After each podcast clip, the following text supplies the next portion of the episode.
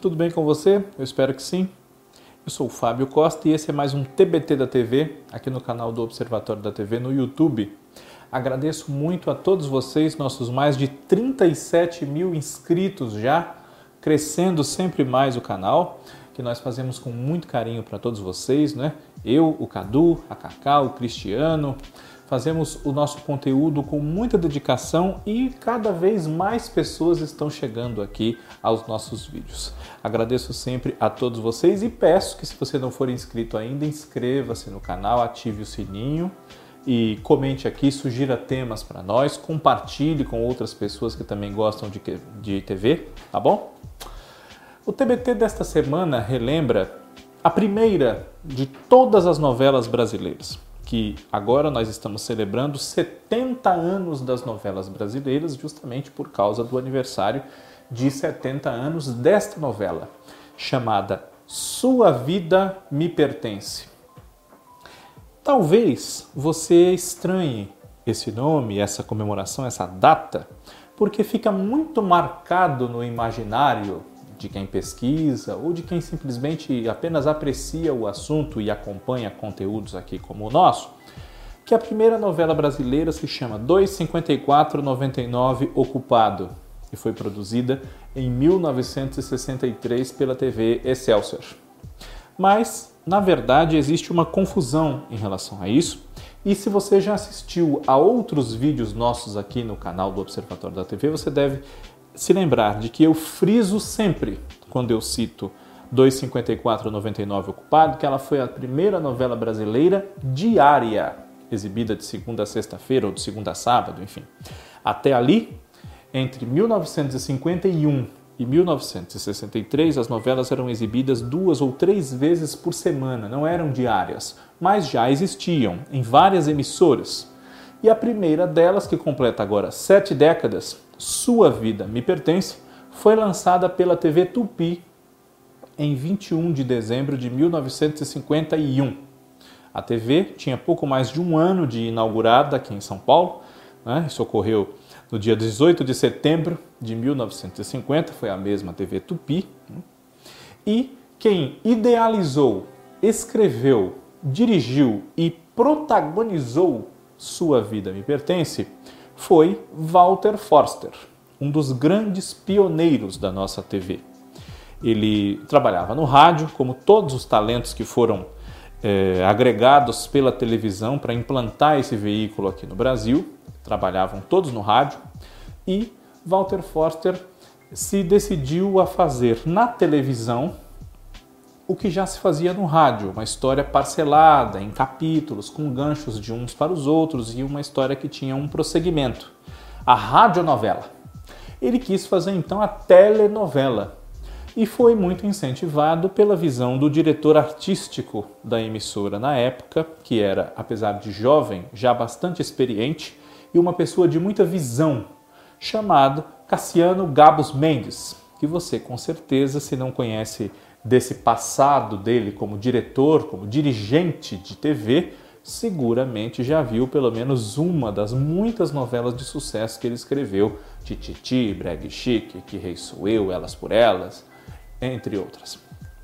Cassiano Gabos Mendes queria incentivar a dramaturgia, produções que contassem com os talentos da casa e que aproximassem aquele novo veículo que estavam todos aprendendo a fazer, a televisão, do cinema.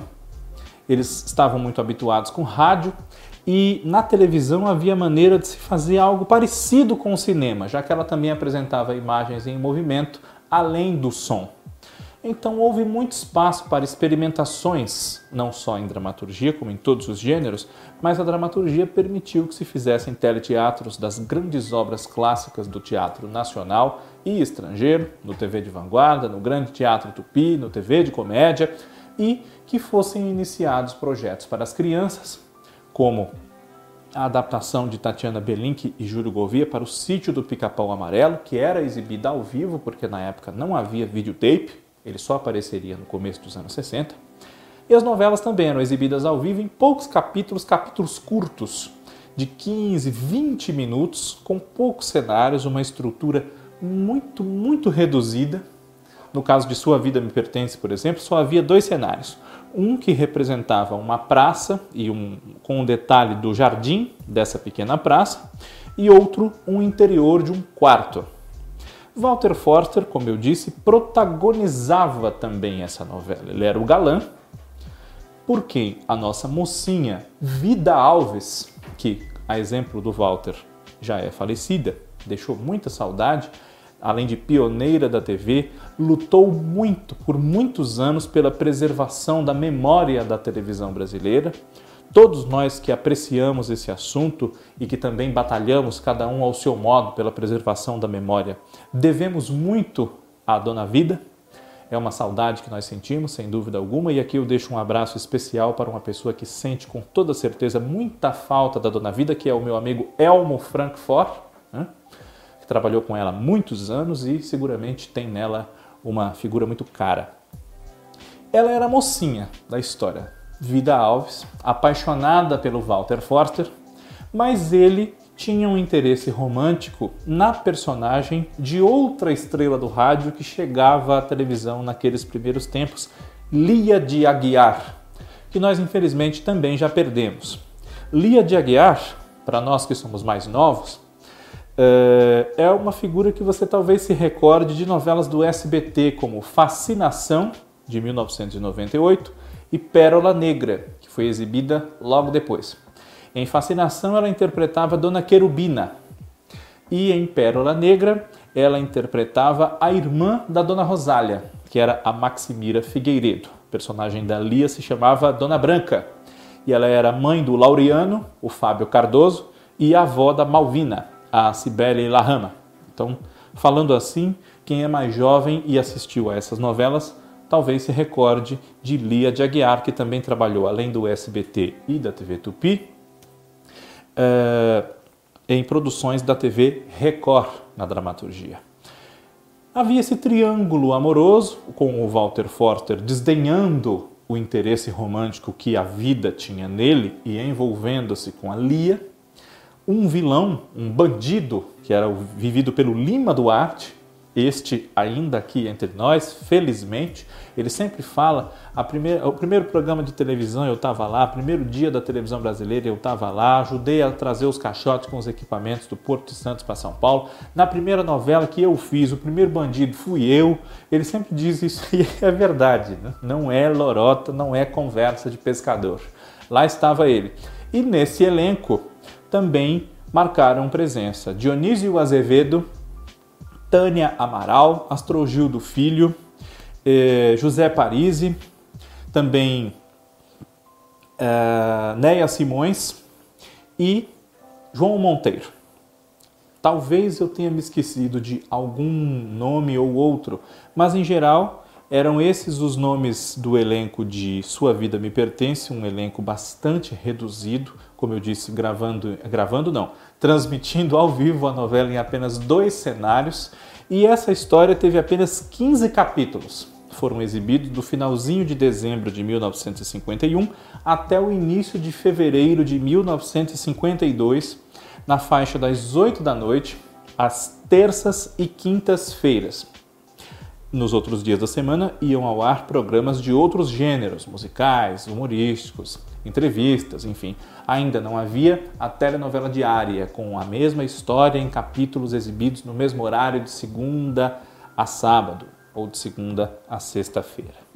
Sua Vida Me Pertence abriu o caminho para muitas outras histórias na TV Tupi, na TV Paulista, na TV Record, na TV Cultura, na sua fase comercial, era do mesmo grupo da TV Tupi, os diários e emissoras associados, e eh, na TV Excelsior também, nos seus primeiros anos, antes da novela diária, a emissora foi inaugurada em 1960, e conviveu com uma época da televisão ainda bastante artesanal, né? para a gente usar essa expressão que condiz bastante com o modo deles enxergarem, é artesanal e experimental, com muito talento e muita garra, uma estrutura um pouco aquém do que já se fazia necessário, havia muito improviso, mas essa novela ficou marcada não só por ser a primeira de todas, mas principalmente por ter mostrado na nossa TV o primeiro beijo na boca de um casal. E isso fez com que Vida Alves ficasse muito famosa, muitos anos depois de nem atriz mais ela, é, nem como atriz mais ela trabalhar. Né? E ela sempre era consultada, dava entrevistas, concedia depoimentos sobre essa história do primeiro beijo. Na época, Vida Alves havia se casado fazia pouco tempo e pediu autorização ao marido dela para dar o beijo no último capítulo da novela Sua Vida Me Pertence, o beijo no Walter Forster, com quem ela teria um final feliz muito aguardado. Não se dava beijos na televisão, mesmo no cinema era uma coisa mais polêmica, digamos assim, chamava bastante atenção, e nas próprias ruas os casais eram muito pudicos e não se davam beijos como hoje nós vemos normalmente pelas ruas, né? em qualquer lugar. Então, aquilo poderia causar uma celeuma, se não com o público, com os maridos, com os cônjuges, namorados, enfim, dos artistas que se envolvessem em cenas assim. Mas o marido de vida permitiu e no final da novela ela então deu esse beijo que marcou tanto a história da nossa televisão. Walter Forster, numa entrevista a uma edição do Globo Repórter que celebrou 40 anos de Sua Vida Me Pertence e das novelas no Brasil, relembrou esse projeto e explicou de onde vinha o título da novela Sua Vida Me Pertence. Ele tinha um conflito amoroso na história e disse à mulher que, se ela não o queria, ela iria querê-lo você vai me querer, você vai gostar de mim, você vai me amar, porque a sua vida me pertence. E daí vinha o título da história que ele mesmo escreveu, ele mesmo bolou nessa intenção de transportar o êxito da radionovela agora com imagem para a telenovela. E estamos aqui, sete décadas depois, ainda nos emocionando, nos envolvendo com várias telenovelas, com um elenco muito ampliado, muito mais longas também, histórias que hoje têm possibilidades tecnológicas muito avançadas, grandes talentos surgiram ao longo desses 70 anos e muitos outros mais surgirão. Mas se não fosse Sua Vida Me Pertence, o Walter, a Vida, o Lima, o Dionísio, o Cassiano, talvez, não é que não acontecesse, mas demoraria mais para acontecer, a telenovela poderia ser implantada em outras bases e talvez não fosse o que é ainda hoje, 70 anos depois. Sua Vida Me Pertence, a primeira novela brasileira de televisão. E a primeira novela brasileira de televisão? Diária, 2,54,99, ocupado 12 anos depois. TBT da TV, semana que vem, está de volta. Um grande abraço a todos vocês. Obrigado pela audiência. Tchau.